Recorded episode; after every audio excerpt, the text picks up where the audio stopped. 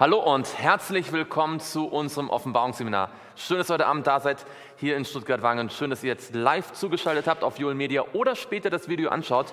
Wir wollen weiter studieren in Offenbarung Kapitel 1.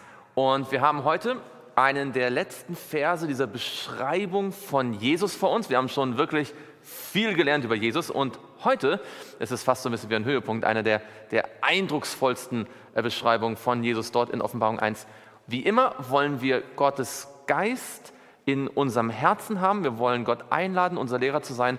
Und wem es möglich ist, den lade ich ein, mit mir niederzuknien.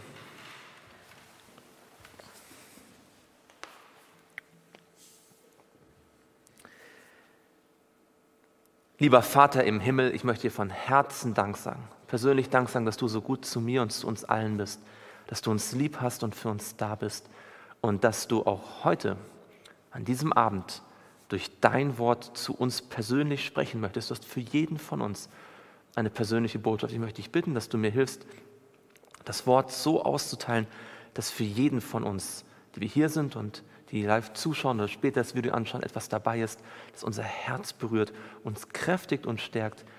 Herr, sprich du durch dein Wort zu uns, so wie du es versprochen hast, denn du hast gesagt, dass dein Wort nicht leer zurückkehren wird, sondern ausführen wird, wozu du es gesandt hast. Und gibt es, wenn wir über Jesus in der Offenbarung nachdenken, unser Herz sich noch mehr wünscht, ihm ähnlicher zu werden. Das bitten wir im Namen Jesu. Amen. Schlagt mit mir auf, Offenbarung Kapitel 1. Wir sind immer noch, wie auch noch letzte Woche und in den Wochen zuvor, in Offenbarung 1 in der Beschreibung des verherrlichten Jesus, der sich auf Patmos dem Johannes offenbart. Und ihr erinnert euch, und wir fassen das nur kurz zusammen, ich war erst am Sabbat auf der Insel, eine Stimme erschallt, er, ist eine, er hat eine Vision, eine Stimme erschallt hinter ihm, wie eine Posaune, sagt ich mir das A und das O, ähm, und ihn auffordert, das Buch Offenbarung zu schreiben. Die Botschaft, die Gott ihm geben wird, die Jesus ihm geben wird, die Offenbarung Jesu für die Gemeinden. Und da werden wir ja noch ausführlich zu kommen. Und er wendet sich um und er sieht zuerst was? Er sieht zuerst einen siebenarmigen Leuchter. Ja, er sieht diese sieben Leuchter, Symbole für die Gemeinden, aber mitten unter diesen Leuchtern ist der, wer? Der Menschensohn, Jesus, ja. Und wir haben gesehen, die Beschreibung von Jesus, sie verbindet die Elemente seines Men der Tatsache, dass er Mensch ist, ja, als, als Menschensohn, als auch der Tatsache, dass er Gott ist. Ja, Daniel 7, ja, wo Gott der Vater und der Menschen und, und Jesus beschrieben werden. Von beiden werden Elemente beschrieben. Und wir haben dann gesehen, das ausführlich studiert, dass Jesus hier dargestellt wird, genauso wie in Daniel Kapitel 11, nicht wahr? Als äh, Michael erscheint, als Gabriel sogar zu kämpfen hat mit den, mit den, äh, mit den äh, Mächten der Finsternis und Daniel drei Wochen lang betet und dann derjenige kommt, der jeden Kampf gewinnt. Selbst den größten Kampf, nämlich Michael. Und wir haben letztes Mal festgestellt, dass zwischen Offenbarung 1, der Beschreibung von Jesus, in Offenbarung 1 und der Beschreibung von Jesus in Daniel 11 sieben Parallelen sind. Ja?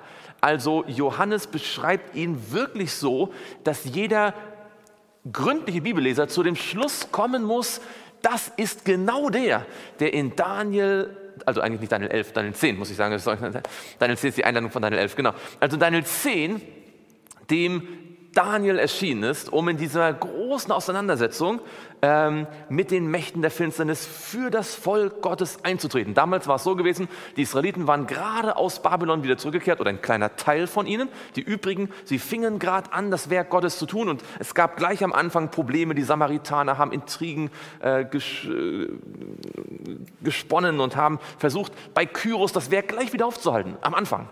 Und da waren die Mächte der Finsternis ja, gegen Gottes Volk gerichtet. Und selbst Gabriel sagt, drei Wochen lang habe ich es nicht geschafft, den Kyros zu überzeugen. Und dann kam Michael. Und dann war der, war der, war der Weg frei. Und das ist, glaube ich, deswegen so wichtig, weil in Offenbarung genau dasselbe ist. Ja, die, das Werk Gottes hat gerade begonnen. Die, die Christen haben gerade begonnen, die Welt äh, zu erobern. Und es gibt Druck von außen, ja, Christenverfolgung, Schwierigkeiten. Johannes auf der Insel Patmos exiliert und vielleicht genauso verzweifelt.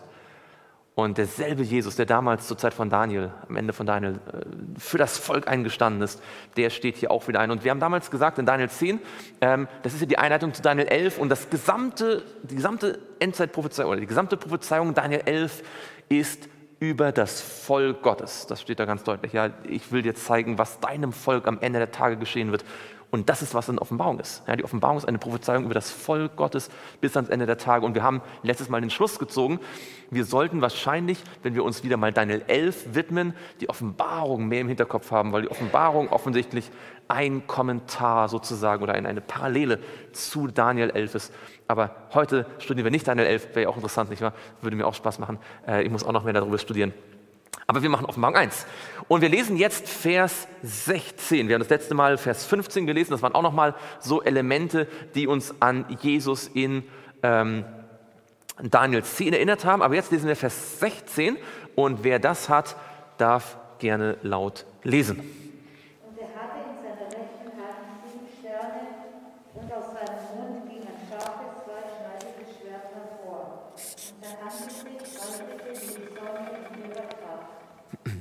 Dankeschön. Drei Elemente, die hier über Jesus gesagt werden. Also wir haben ja schon viel mehr gesehen, nicht wahr? Ähm, aber drei Elemente hier, die wir heute uns genauer anschauen wollen. Ja, wir hatten schon gesehen in den ersten, in den Versen davor, das weiße Gewand, der goldene Gürtel, ähm, die Füße wie schimmerndes Erz, seine Stimme wie das Rauschen vieler Wasser, die Haare weiß wie Wolle ähm, und so weiter. Aber jetzt haben wir drei wesentliche Elemente. Und was sind diese drei Elemente? Er hat in und ja, es sind sieben Sterne. Und wo sind in seiner rechten Hand? Da wird ein besonderer Fokus auf die rechte Hand. Wir werden gleich gucken, warum. Und da sind sieben Sterne. Was haben wir noch? Genau, das zweiständige Schwert. Und woher kommt das? Genau, der Fokus ist jetzt also auf dem Mund. Und aus dem Mund kommt ein zwei, zweischneidiges Schwert. Genau. Und dann, was ist das dritte? Sein Gesicht. Ja? Sein gesamtes Gesicht leuchtet wie die Sonne. Und das haben wir gesagt, ist auch übrigens eine Parallele zu Daniel 10. Ja, das war eines der Elemente von den sieben, die wir identifiziert haben. Wir schauen uns also der Reihe nach diese drei Elemente an, weil die jetzt sehr interessant sind. Können wir einiges zu lernen, was uns auch für unseren persönlichen Glauben im Alltag hilft. Also zunächst einmal die rechte Hand und darin sieben Sterne. Was ist denn eigentlich, warum ist es wichtig, dass es die rechte Hand ist? Heißt es einfach nur, dass Jesus Rechtshänder ist? Nein. Was ist die Bedeutung in der Bibel, in der Regel, der Seite rechts? Ja, ganz genau. Das ist ein ganz wichtiger äh, äh, Gedanke. Es gibt mehrere Bibelstellen, die wir anführen können. Schauen wir mal in Hebräer 1, Vers 4. Jesus ist zur Rechten Gottes. Ja? Er hat sich nach seiner Himmelfahrt zur Rechten Gottes gesetzt in, äh, nicht, nicht, nicht Vers 4, Vers 3 das, Entschuldigung. Das ist Vers, Vers 3. Hebräer 1, Vers 3 über Jesus. Dieser ist die Ausstrahlung seiner Herrlichkeit und der Ausdruck seines Wesens und trägt alle Dinge durch das Wort seiner Kraft. Er hat sich, nachdem er sich nachdem er die Reinigung von unseren Sünden durch sich selbst vollbracht hat, wann hat er das gemacht? Am Kreuz von Golgatha. Zur Rechten der Majestät in der Höhe gesetzt. Und was macht er dort? Er vertritt uns als hohe Priester. Ist das für uns oder gegen uns? Für uns. Er ist der Fürsprecher, ja? Äh, der, der, ähm, Paulus sagt in Hebräer 4, dass weil Jesus unser hoher Priester ist, er Mitleid mit uns hat und wir zu ihm kommen können, mit Freimut hinzutreten können zum Thron der Gnade. Und dann sagt er in Hebräer 5, ähm, dass ja jeder Priester für Menschen eingesetzt wird. Er wird für uns eingesetzt, nicht gegen uns. Das heißt, die rechte Seite ist etwas, was positiv für uns ist. Die rechte Seite hat etwas mit Gunst zu tun. Ja?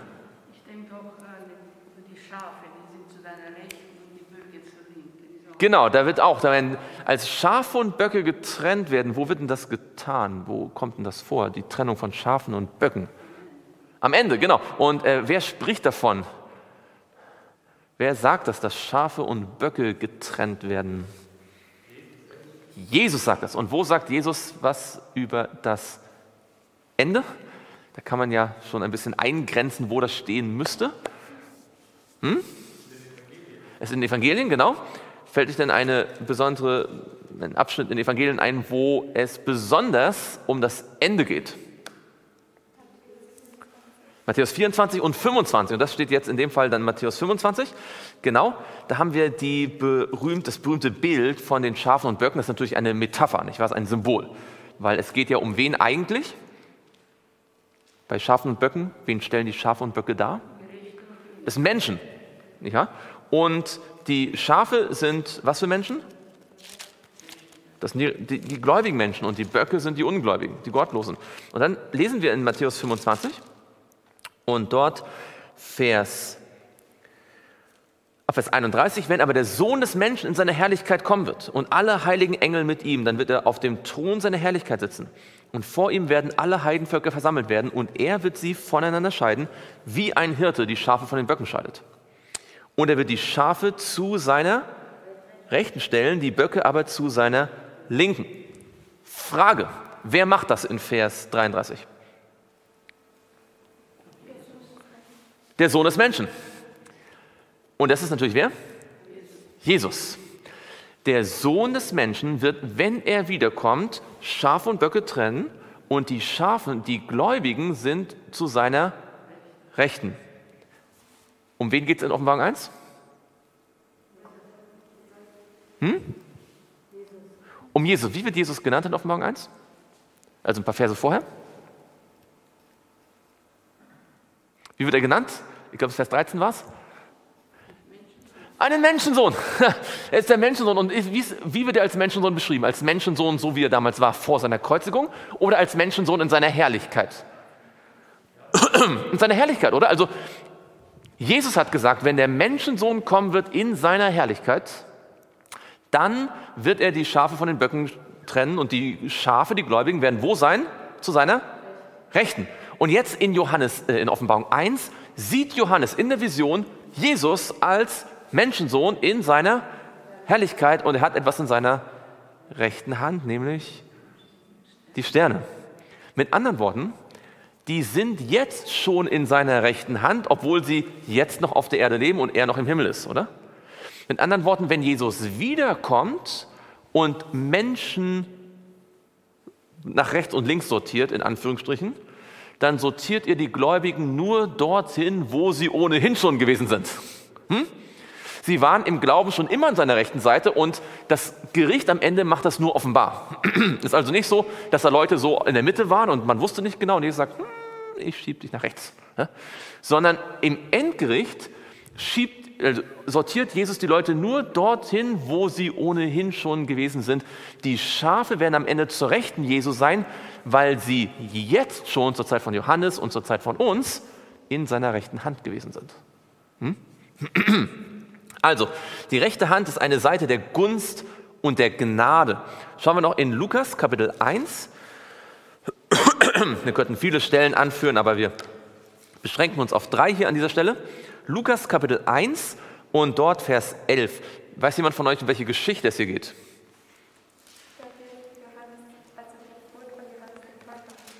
Genau, Zacharias geht in den Tempel und er hat eine Erscheinung. Ein Engel erscheint ihm, der will ihm nämlich ankündigen, dass er einen Sohn gebären wird, obwohl er schon alt ist und seine Frau unfruchtbar ist. Ihr kennt die Geschichte. Und es wird Johannes der Täufer sein. Und das ist eine, eine negative oder eine positive Botschaft?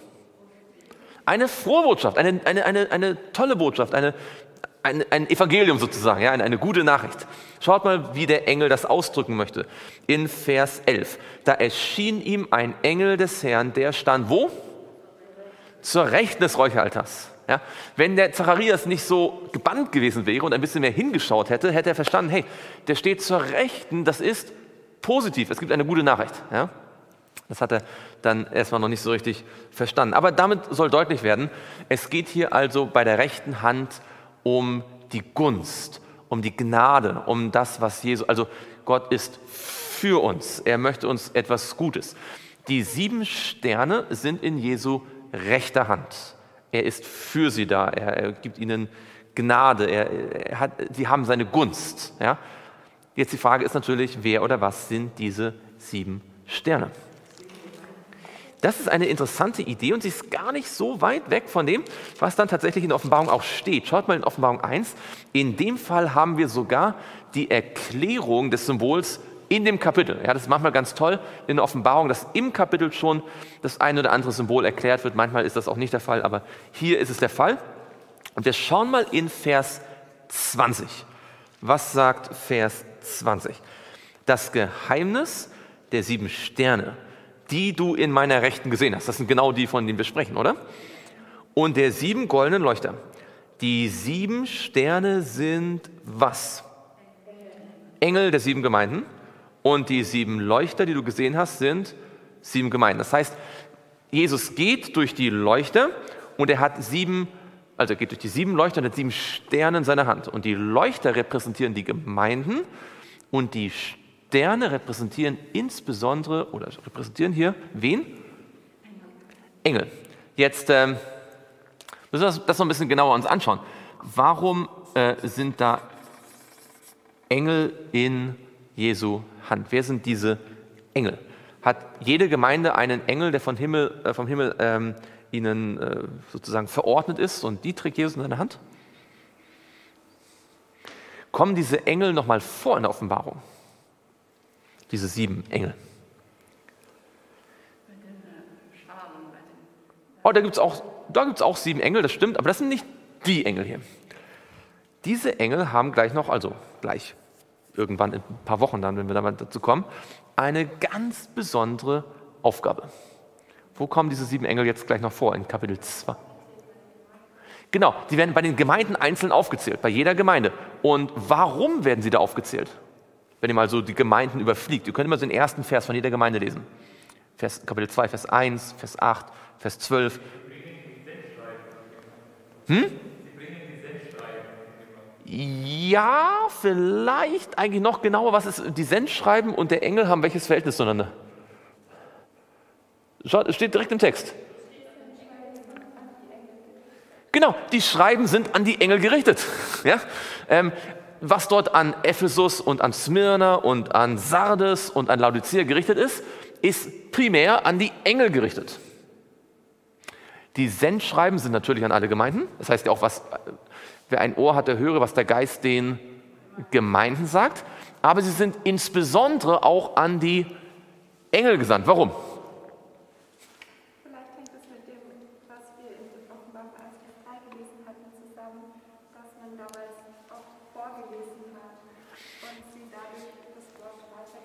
Ja, ganz genau, ganz genau. Also wir müssen jetzt erstmal, also wir haben, wir müssen erstmal klären, ähm, wer sind diese Engel? Du hast vollkommen recht, wir kommen jetzt genau dazu. Ähm, können das dann echte himmlische Engel sein, wenn sie die Adressaten der sieben Sendschreiben sind?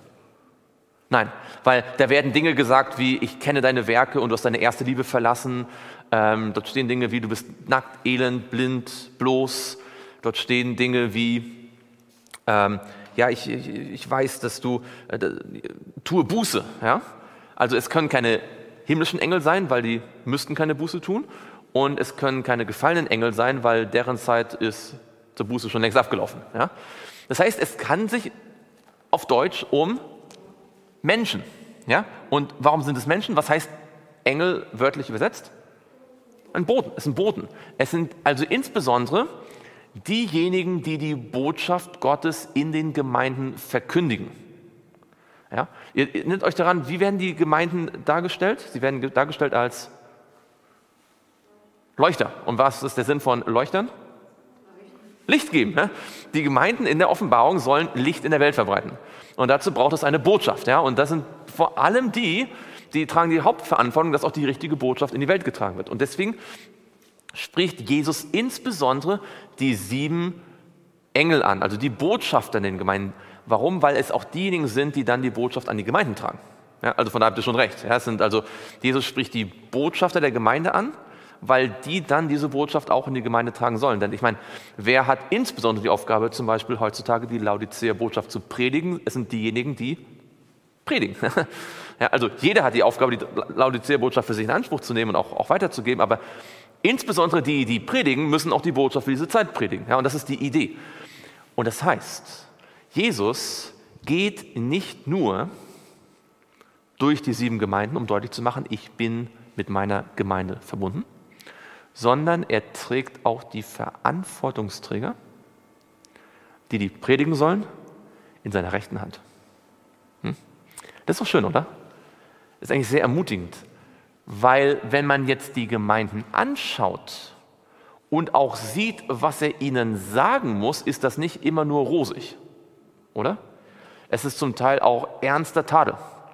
Ja, es sind ernste Aufrufe und trotzdem sind sie in seiner rechten Hand. Das heißt, wann immer wir in der Offenbarung jetzt lesen, in, in Kapitel 2 und 3, dass Jesus mit seiner Gemeinde, insbesondere mit den Boten seiner Gemeinde, ins Gericht geht, wenn er sozusagen ihnen sie tadelt, sie korrigiert, sie zur Buße ruft, dann nicht, weil er sowieso sie eigentlich vernichten möchte, sondern weil er ja möchte, dass sie in seiner rechten Hand bleiben. Und das ist, glaube ich, ganz wichtig. Auch wenn man das nächste Mal wieder mit jemandem äh, mit, über jemanden unzufrieden ist, der vielleicht die Botschaft nicht so predigt, wie man möchte, nicht wahr? Ähm, dann darf man wissen, aber auch er ist in der rechten Hand von Jesus. Und das ist, äh, glaube ich, auch nicht unwichtig. Äh, vielleicht noch eine, äh, ein paar interessante Ideen dazu. In äh, Offenbarung 12, da finden wir noch einmal eine Frau, wo auch Sterne eine Rolle spielen. Ähm, nur so am Rande. Ähm, Offenbarung 12, Vers 1. Dort heißt es, und ein großes Zeichen erschien im Himmel, eine Frau mit der, Frau, äh, mit der Sonne bekleidet und der Mond unter ihren Füßen und auf ihrem Haupt eine Krone mit zwölf Sternen. Wer ist die Frau? Hm? Das ist die Gemeinde. Kann man dieser Gemeinde einen Namen geben? Kann man dieser Gemeinde nach dem Vers 1 hier einen Namen geben? Oh, die Gemeinde übrigens kommt dann, in Vers 17, ja, das ist dann Teil dieser Gemeinde. Aber diese Frau steht für eine größere Gemeinde, wovon die, die übrigen dann ja die übrigen sind sozusagen, die, die letzten, die noch übrig bleiben sozusagen. Wie wird sie denn beschrieben, diese Frau? Was fällt euch an der Beschreibung auf? Was hat sie? Sie hat Sonne und Mond und zwölf Sterne. Nicht, nicht sieben, nicht 15, zwölf Sterne. Sonne, Mond und zwölf Sterne. Kennt ihr noch irgendeine Geschichte in der Bibel, wo äh, ähm, eine Sonne, ein Mond und zwölf Sterne eine Rolle spielen? Ja, fast, genau, bei Josef. Äh, gibt es bei Josef im Traum auch eine, eine Sonne? Gibt es auch einen Mond? Und gibt es auch zwölf Sterne? Wie viele Sterne sind es bei, bei Josef? Elf, genau. Er sieht Sonne, Mond und elf Sterne. Warum sieht er nur elf Sterne? Weil er der Zwölfte ist, ja? Und wer sind die elf Sterne plus Josef? Wer sind das? Das sind die Söhne Israels, die Söhne Jakobs. Das wären die zwölf Stämme Israels. Ja, da haben wir also diese Idee mit Sterne, Volk Gottes, ähm, nochmal so eine, eine Parallele. Und ähm, ganz besonders interessant und schön ist Daniel 12, Vers 3. Den kennt ihr vielleicht auch ganz gut, auch viel interessant, weil es im Kontext von Daniel 11 ist. Ja? Also Jesus, der dort in Daniel 10 erscheint und jetzt in Daniel 12 haben wir hier auch Sterne. Daniel 12, Vers 3, dort steht, das ist vielleicht die beste Parallele hier zu diesem, diesen sieben Sternen. Wer mag mal lesen, Daniel 12, Vers 3. Und die Verständigen werden leuchten wie der Glanz der Himmelsaufgehung, und die, welche die vielen zur Gerechtigkeit weisen, wie die Sterne immer und ewig. Genau, die Sterne sind also ein Symbol für wen? Hm? Das stimmt, aber wenn wir ganz genau lesen, äh, für die Verständigen, genau, und was, was genau machen diejenigen, die als Sterne genannt werden? Genau, die Sterne sind ein Symbol für diejenigen, die andere auf die Gerechtigkeit hinweisen. Und das ist genau die Aufgabe eines, eines Boten, oder? Das ist ein, ein Engel, ein Bote. Er weist andere zur Gerechtigkeit. Und warum weist der andere zur Gerechtigkeit? Weil er weiß, wo die Gerechtigkeit ist. Ansonsten kann man ja nicht dahin weisen, nicht wahr? Also, ähm, ich weiß nicht, ob ihr das mal erlebt habt, dass ihr irgendwo gewesen seid und jemand fragt euch, wo ist die Straße so und so? Und dann äh, wisst ihr das entweder, weil ihr dort wohnt, oder ihr habt keine Ahnung und sagt, ich bin nicht von hier. Ja, mir ist mal passiert, äh, dass mich in Altbach, in der Stadt, in der ich wohne, ähm, es gibt dort äh, es gibt ein bisschen Hügel, nicht wahr? Und ähm, da gibt es so eine Straße, da hat man so einen wunderschönen Panoramablick. Und Bea und ich gehen da immer spazieren, ja, ganz oft. Und wir nennen die Straße mal, das ist die Panoramastraße. Ja. Und eines Tages ist mir passiert, äh, ist noch gar nicht so lange her, da bin ich so unterwegs gerade in, in Altbach und da, da, kommt ein Auto an mich heran und fragt, äh, wo geht's denn hier zur Panoramastraße? Ja, und ich gesagt, ja, da und da und da und da. Aber der konnte es irgendwie nicht so, hatte kein Navi dabei. Da habe ich gedacht, okay, ich steige kurz zu Ihnen ein. Das war noch vor Corona, glaube ich, weiß ich nicht. Aber jedenfalls ähm, bin ich dann eingestiegen und dann habe ich ihn zu der Straße geführt, von der ich dachte, dass es die Panoramastraße ist. Die hieß aber gar nicht Panoramastraße. Das war sehr peinlich. Und dann habe ich doch mein Handy nachgeschaut und es war eine andere Straße, die Panoramastraße heißt. Aber genau, was will ich damit sagen? Man kann nur jemanden zur Panoramastraße führen, wenn man weiß, wo die Panoramastraße ist. Und man kann nur jemanden zur Gerechtigkeit führen, wenn man weiß, wo die Gerechtigkeit ist, wenn man die Gerechtigkeit kennt. Wenn man selbst mit der Gerechtigkeit lebt, wenn man Jesus kennengelernt hat. Ja, und deswegen ist Johannes ein Boot, er ist ein Engel. Ja. Er kennt Jesus, er hat eine Offenbarung von Jesus empfangen und deswegen gibt er diese Offenbarung an andere weiter. Und übrigens, wie geht das ewige Evangelium in die ganze Welt? Genau, und wie heißt es in Offenbarung 14, dieses ewige Evangelium? Es geht durch wen in die Welt? Durch drei Engel, ja, durch drei Boten, die andere zur Gerechtigkeit weisen, die das, was sie da sagen, fürchtet Gott, gibt ihm die Ehre.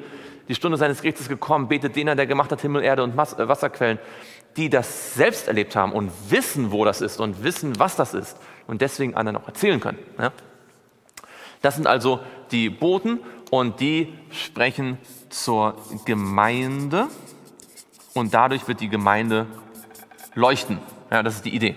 Und äh, Johannes spricht durch den Geist zu den, ähm, zu, den, zu den Boten und ihr wisst ja, Johannes bekommt es vom Engel und der von Jesus und der von Gott dem Vater. Das haben wir in Johannes 1, in Offenbarung 1, Vers 1 gesehen. Ich weiß, diese, diese Kette vom Vater zu Jesus, zum Engel, zu Johannes, zu den Boten der Gemeinde können wir jetzt noch hinzufügen und dann zur Gemeinde, zu uns und wir zu anderen. Und durch all das wirkt der Heilige Geist. Ja. Der Geist spricht zu den Gemeinden an allen Ebenen. Gut, also die ähm, Sterne sind die Botschaft der, der Gemeinde und ähm, bevor also jetzt diese Botschaft an sie geht, sollen sie wissen, was immer die Botschaft jetzt an, an mich oder an dich als Botschaft der Gemeinde ist, wir sind in Gottes oder in Jesu rechter Hand. Jetzt gibt es aber noch mehr. Wir haben nicht nur dieses, äh, die sieben Sterne in der rechten Hand, wir haben auch ein zweischneidiges Schwert aus dem Mund. Jetzt, man muss gar nicht theologisch sehr versiert sein oder Theologie studiert haben, um zu ahnen, was das Symbol des zweischneidigen Schwertes wohl sein soll, wenn es aus dem Mund kommt. Was ist wohl damit ausges also was wird damit wohl repräsentiert? Worte, oder? Denn Worte kommen aus dem Mund. Und äh, wir schauen uns mal ein paar Bibelstellen an. Ähm, zunächst einmal ist interessant, dass Jesu Wort dass, äh, in der Offenbarung mehrmals gesagt wird, dass Jesus mit seinem Schwert aus dem Mund kämpfen wird. Offenbarung 2 und dort Vers 16.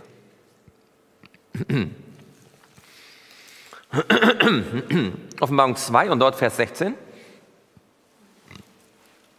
Dort heißt es, tue Buße, sonst komme ich rasch über dich und werde gegen sie Krieg führen mit dem Schwert meines Mundes. Könnt ihr sehen, das Schwert, das aus Jesu Mund hervorkommt, das ist dazu da, um Krieg zu führen.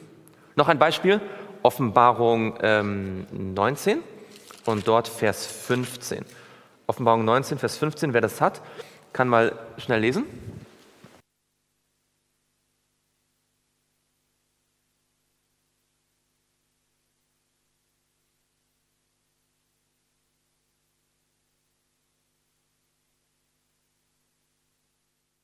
Ganz genau. Aus seinem Mund geht ein scharfes Schwert hervor, damit er die Heidenvölker mit ihm schlage. Also wir sehen, Jesus kämpft während der Zeit der Gemeinden, aber auch am Ende. Er kämpft mit seinem Schwert aus dem Mund. Das heißt, wenn Jesus Krieg führt, womit führt er Krieg? Mit dem Wort Gottes. Kennt ihr ein Beispiel aus der Bibel, wo Jesus buchstäblich mit dem Wort Gottes Krieg geführt hat? Genau, und wo war das? Wo war das gesagt? Das steht geschrieben? Bei der Versuchung, als der Satan ihn versucht, als der Satan ihn angriff, ihr wisst ja, Michael und der Drache, der große Kampf im Himmel, es entstand ein Krieg, dieser wird auf der Erde fortgeführt. Satan kommt zu Jesus und bekämpft ihn und Jesus kämpft zurück mit, er steht geschrieben. Und er steht geschrieben. Jesus führt den großen Kampf seit Beginn bis zum Ende mit dem Wort Gottes. Und er hat noch keine Schlacht verloren. Und vielleicht müssen wir uns fragen, warum wir so viele Schlachten verlieren in unserem Leben. Wenn der, der auf dieser Erde gelebt hat und nie eine Schlacht verloren hat, immer mit dem Wort Gottes gekämpft hat. Das ist vielleicht eine interessante Überlegung. Wir sollten vielleicht mehr uns wieder mit dem Wort Gottes beschäftigen. Ähm, interessanterweise ähm, gibt es ein ähnliches Bild in Jesaja 11. Äh, es geht also nicht, also nicht, es gibt nicht nur die Idee, dass Jesus mit dem, mit dem Schwert kämpft, sondern auch in Jesaja 11 und dort Vers 4. Da gibt es noch ein anderes Bild. Also da sieht man manchmal, dass diese Ideen mit verschiedenen Bildern ausgedrückt werden können. In Jesaja 11 und dort Vers 4. In Jesaja 11 geht es um den Messias. Ja? Da geht's, äh, das ist der Zweig aus dem Stumpf Isais. Ja, auf ihm wird der Geist des Herrn ruhen und der Geist der Weisheit und so weiter. Und in Vers 4 heißt es, sondern er wird die Armen mit Gerechtigkeit richten und den Elenden im Land ein unparteiisches Urteil sprechen. Das heißt, er wird Richter sein, oder? Und dann, er wird die Erde mit dem Stab seines Mundes schlagen und den Gesetzlosen mit dem Hauch seiner Lippen töten. Das ist übrigens, das erinnert euch vielleicht an 2. Thessalonicher 2, ja, wenn er den den Gesetzlosen, den Mann der Sünde, mit dem Hauch seiner, äh, seines Mundes töten wird. Das haben wir auch wieder diese Idee.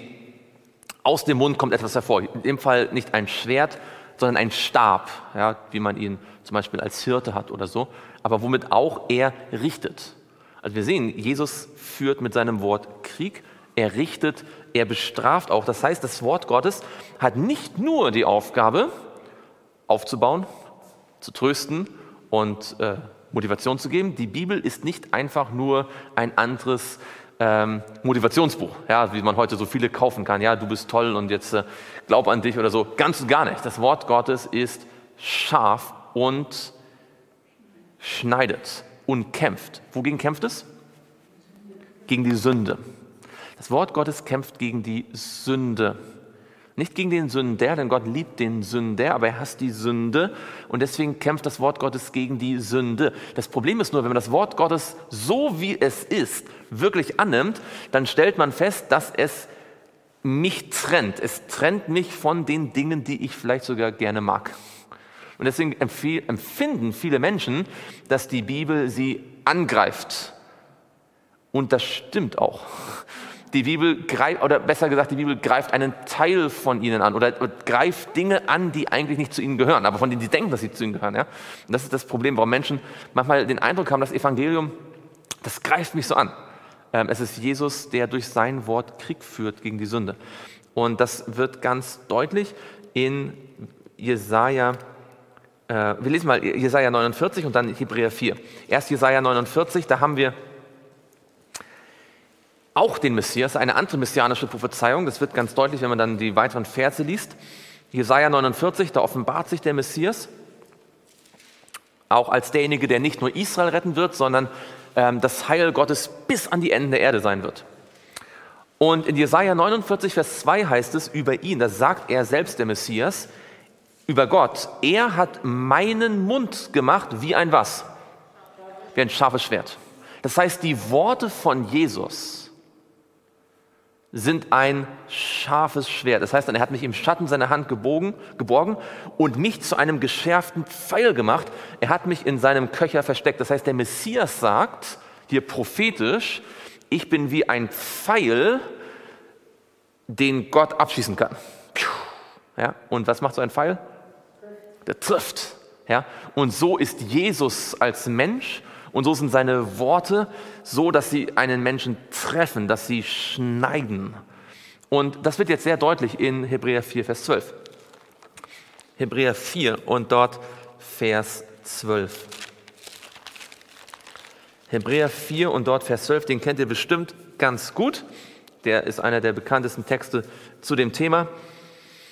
Hebräer 4, Vers 12, denn das Wort Gottes ist lebendig, ja, nicht tot. Das ist, Mose sagt in 5. Mose ähm, 32, glaube ich, ist das, wo er sagt, ähm, denn dieses Wort ist euer Leben. Das Wort Gottes ist lebendig und wirksam. Paulus sagt in 2. Thessalonicher, äh, Kapitel 1. Thessalonicher 2, Vers 13, dass sie das angenommen, das Wort Gottes, das, äh, das, das Wort, das sie gehört haben von Paulus, als das, was es in Wirklichkeit ist, als Gottes Wort angenommen haben, das auch in ihnen wirkt. Und jetzt sagt er hier, ähm, denn das Wort Gottes ist lebendig und wirksam und schärfer als jedes zweischneidige Schwert. Jetzt ist mir bei der Vorbereitung aufgefallen, wir lesen immer, ja, es ist scharf wie ein zweischneidiges Schwert. Dort steht, es ist schärfer als jedes zweischneidige Schwert. Das heißt, ein zweischneidiges Schwert ist eigentlich noch ein schwacher Vergleich zum Wort Gottes. Das ist, was er sagt. Jedes zweischneidige Schwert ist stumpfer als das Wort Gottes. Und es gibt wirklich scharfe Schwerter. Also manche, ich bin jetzt kein Experte, ich kenne mich nicht aus damit, äh, Schwerter äh, so scharf zu machen, aber manche, die das so, so hobbymäßig machen, die können wirklich äh, dicke Gegenstände ja, mit einem scharfen Schwert in zwei teilen. Er sagt, es ist schärfer als jedes zweischneidige Schwert. Und was macht es? Es dringt durch, bis es scheidet sowohl Seele als auch Geist. Also Dinge, die ganz tief im Innern sind. Ja? Also unsere Psyche, unser, unsere Emotion, sowohl Mark als auch Bein. Und es ist ein Richter der Gedanken und Gesinnung des Herzens. Das Wort Gottes dringt so tief ein, dass es unsere allerverborgensten Motive aufdeckt. Es geht also darum, dass wir, wenn ihr Hebräer 4 kennt und Kapitel 3 und 4, da wisst ihr, es geht eigentlich darum, dass Paulus sagt, seid nicht so wie die Israeliten, die erlöst worden sind und am Ende doch in der Wüste gestorben sind. Die sind aus Ägypten freigemacht worden und haben dann doch nicht geglaubt. Seid nicht so, seid nicht so ungläubig. Denkt ja nicht, dass ihr damit durchkommt, wenn ihr einfach eure geheimen Sünden so habt, die kein Pastor sieht und kein Gemeindeleiter und euer Ehepartner nicht. Das Wort Gottes schneidet hindurch. Ähm, und dann sagt er, und kein Geschöpf ist vor ihm verborgen, sondern alles ist enthüllt und aufgedeckt vor den Augen dessen, dem wir Rechenschaft zu geben haben. Deswegen ist es auch das Wort Gottes, weil durch die Bibel all das aufgedeckt wird in meinem Leben was da nicht hingehört. Und das ist manchmal schmerzhaft, das ist heilsam. Gott schneidet nicht, um zu verderben. Gott schneidet, um das Schädliche, was sonst wie ein Krebs alles wegfressen würde, ähm, um das wegzutun. Übrigens, warum heißt es zweischneidiges Schwert?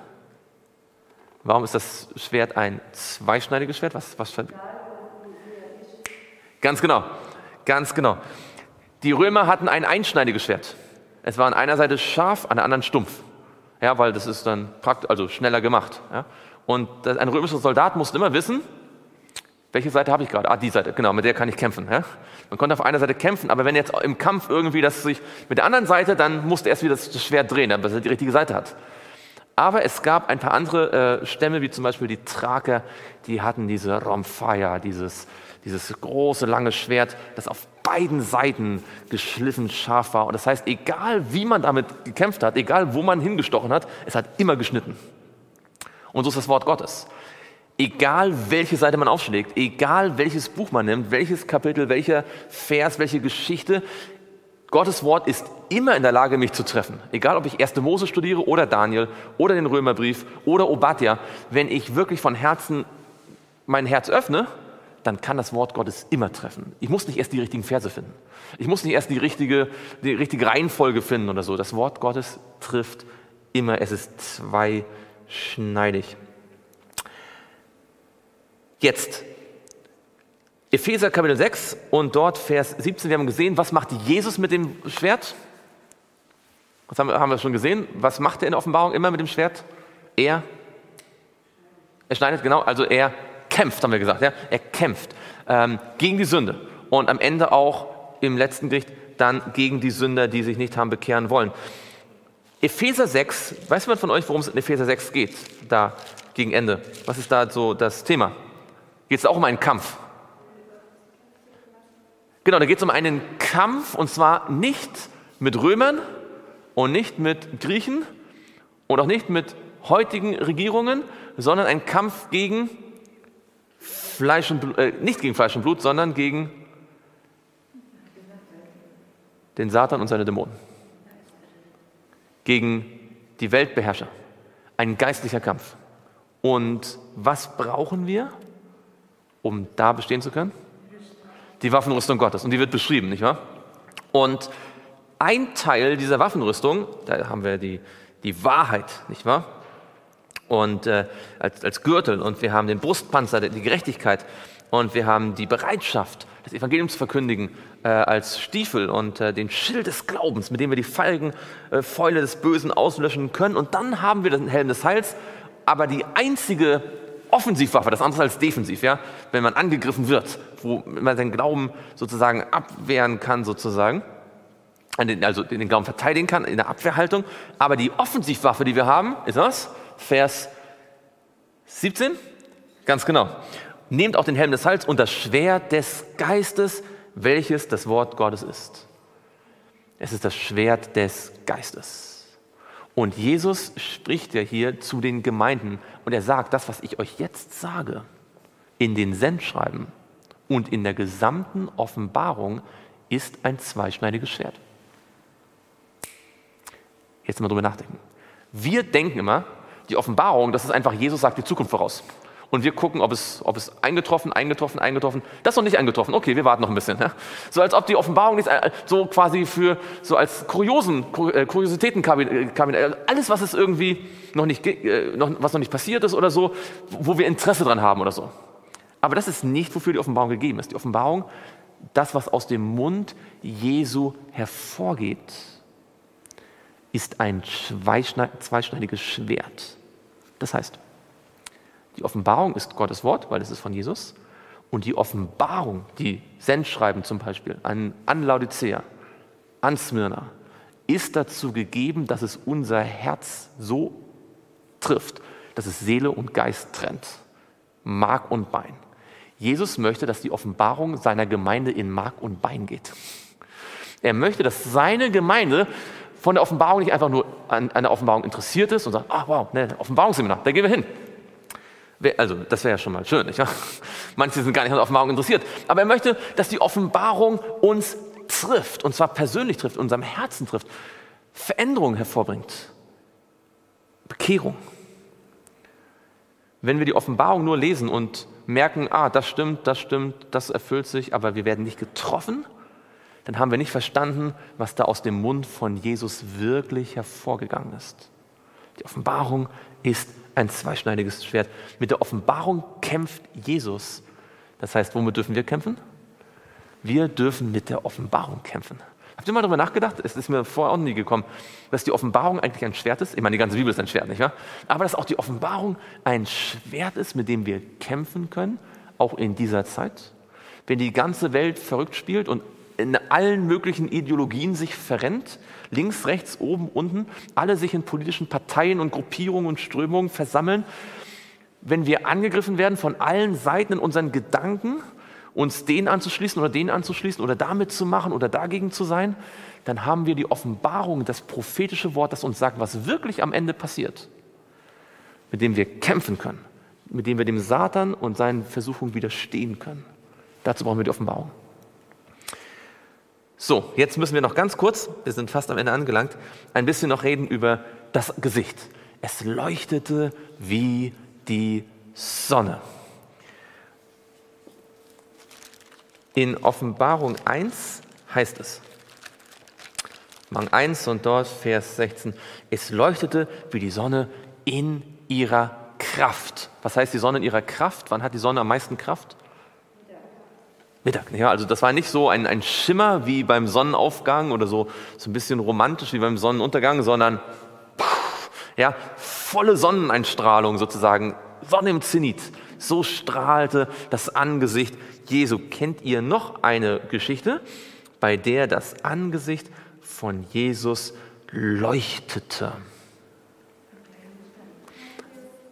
Matthäus 17 beim Verklärungsberg, als Jesus verklärt wurde. Schauen wir das ganz kurz an. Matthäus 17. Das haben wir damals auch mal im äh, Seminar der Ersehnte ausführlich studiert, schon ein bisschen länger her. Matthäus 17 und dort Vers 1 und 2 heißt es, und nach sechs Tagen, nahm Jesus den Petrus, den Jakobus und dessen Bruder Johannes mit sich und führte sie beiseite auf einen hohen Berg. Wer von den dreien war also dabei? Also wer, wer von den dreien, also Quatsch, dumme Frage, wer von den dreien ist jetzt noch am Leben? Johannes, ja? Der sieht also jetzt etwas auf Patmos, was er schon mal gesehen hatte. Ja, der hat sich wahrscheinlich hier in Matthäus 17 nicht träumen lassen, dass er mal Jahrzehnte später als alter Mann alleine auf Patmos gefangen ist für eine weltweit sich ausbreitende Glaubensgemeinschaft. Ja, das war ihm hier noch nicht so klar. Ja, er hat gedacht, er wird Kriegsminister vielleicht gegen die Römer oder so. So kann sich das Leben ändern, also die, die, Leben, nicht, also die Lebenspläne. Johannes mit sich und führte sie beiseite auf einen hohen Berg und er wurde vor ihnen verklärt. Vielleicht könnt ihr euch noch erinnern, das Wort ist eigentlich, er wurde verwandelt. Ja, eine Metamorphose. Was ist eigentlich genau passiert? Jesus hat nicht einfach äh, ein bisschen Anstrich bekommen. Ja, so hier ist der Mensch und kommt ein bisschen Licht von oben, sondern was ist eigentlich passiert? Wisst ihr noch, was passiert ist? Ja, es gibt, es gibt, äh, ich muss es mal kurz wiederholen. Sie beschreibt das so unfassbar. Sie beschreibt da, wie Jesus dort betet. Und zwar nicht nur fünf Minuten, sondern die beten ja alle vier zusammen. Und er betet und betet und betet. Und seine drei Jünger beten mit, tapfer. Dann sagt sie aber, nachdem Stunde für Stunde verging. Ja? Also das war eine lange Gebetsgemeinschaft. Und irgendwann sind die drei eingeschlafen. Aber Jesus betet weiter und betet weiter. Und irgendwann, so beschreibt das Ellen White mit ihren Worten, so sicherlich auch ein bisschen metaphorisch, aber sie sagt, es ist als, es war die, die Himmelstür sich öffnet und Licht vom Thron Gottes den Weg sich bahnt und auf Jesus trifft. Und dann sagt sie, dass als dieses Licht vom Thron Gottes auf Jesus trifft, die Göttlichkeit in ihm quasi darauf reagiert und quasi antwortet und sich zeigt. Ja, es ist also die Göttlichkeit, die in ihm die ganze Zeit verborgen ist, als auf der Erde ist, die offenbart sich. Also die Jünger sehen also nicht Jesus, wie er irgendwann mal sein könnte. Sie sehen ihn, wie er eigentlich die ganze Zeit ist. Nur man sieht es nicht, weil er verborgen ist unter menschlichen Gestalt. Seine Göttlichkeit. Und äh, das ist natürlich mal ein ganz starker Hinweis hier dann auch auf die Göttlichkeit von Jesus ähm, in der Offenbarung. Übrigens, als er sie dann verklärt wird, ähm, bekommt er Besuch, oder? Wer, als er verwandelt wird, wer spricht mit ihm? Mose und Elia. Und was ist das Besondere an Mose und Elia? Also Mose war tot und ist wieder auferstanden. Und zwar durch wen? Durch Jesus, durch Michael, der den Engel besiegt hat, äh, den, den Satan besiegt hat. Und Elia ist lebendig in den Himmel aufgefahren. Das Buch Offenbarung ist geschrieben für Menschen, die entweder auferstehen durch Jesus Christus im Glauben oder lebendig verwandelt werden, wenn er wiederkommt. Das war die Hoffnung, ja, die Hoffnung aller, aller, aller Christen zu allen Zeiten. Die Auferstehung, ein Leben nach dem, ein, ein, also ein, ein, ein ewiges Leben.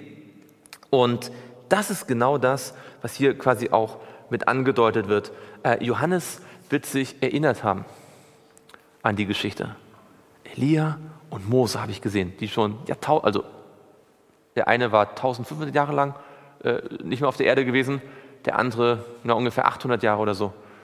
Und äh, Johannes, der selbst alt ist, der sich vielleicht gefragt hat, ja, wie, wie wird es werden, ja, der wird daran erinnert, der tote Mose war auferweckt worden und jetzt hat er ihn gesehen gehabt.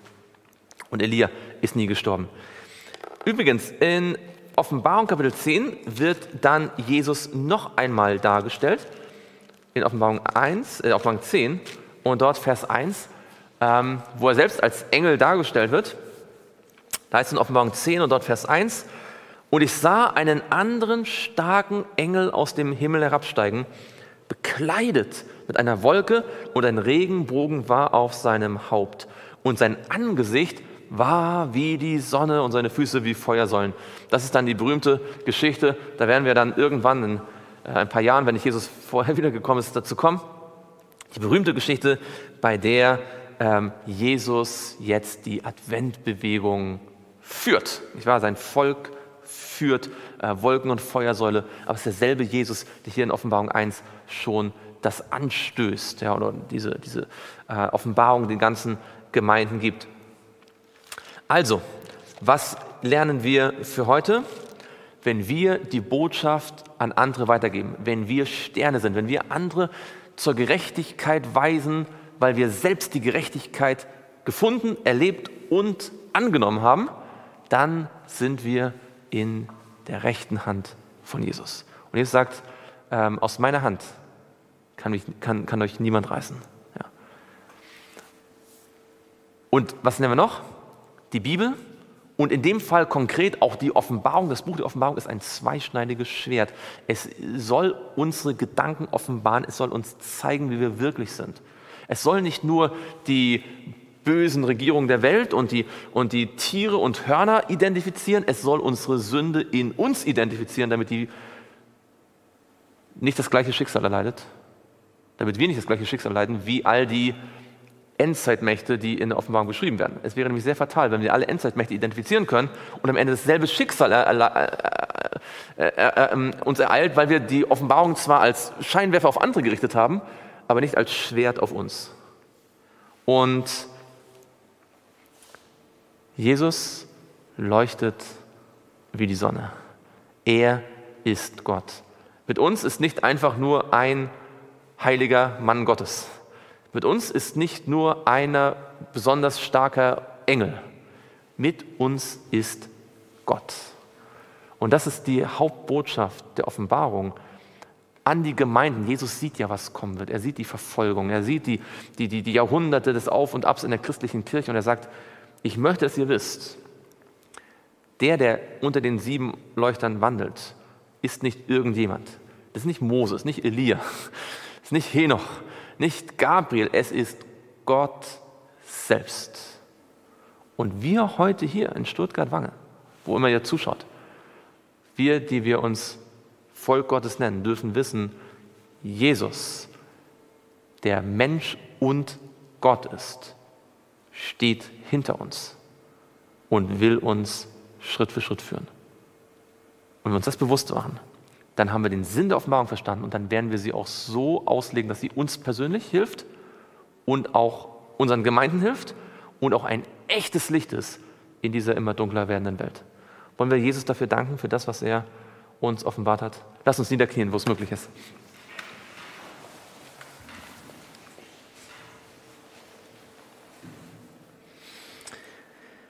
Lieber Vater im Himmel, wir danken dir so sehr für diese wunderschöne und klare und überwältigende Beschreibung von Jesus, die wir in Offenbarung 1 finden. Die nicht einfach nur lobt, sondern die uns ganz viel über ihn offenbart. Und Herr, wir danken dir, dass wir wissen dürfen, dass wenn wir den Wunsch hegen, anderen Menschen die Gerechtigkeit zu zeigen, dass wir in der rechten Hand von Jesus sein dürfen. Dort jetzt schon sein können, wo wir einmal auch nach der Wiederkunft für immer sein werden, zu seiner Rechten. Dort, wo seine Gnade und seine Gunst ist. Und danke, Herr, dass das Wort Gottes, scharf wie es ist, uns nicht vernichten will, sondern nur das vernichten will, was uns in den Ruin treiben würde. Dass es unsere Herzen durchdringt. Und danke, dass Jesus die ganze Fülle der Gottheit selbst ist und hat und damit, weil er Mensch geworden ist und unser Freund und Bruder geworden ist, all das für uns zur Verfügung steht. Herr, vergib uns, dass wir das zu wenig durchdenken und lass es uns im Glauben immer besser verstehen und anwenden auf unser Leben. Und dafür danken wir dir im Namen Jesu. Amen.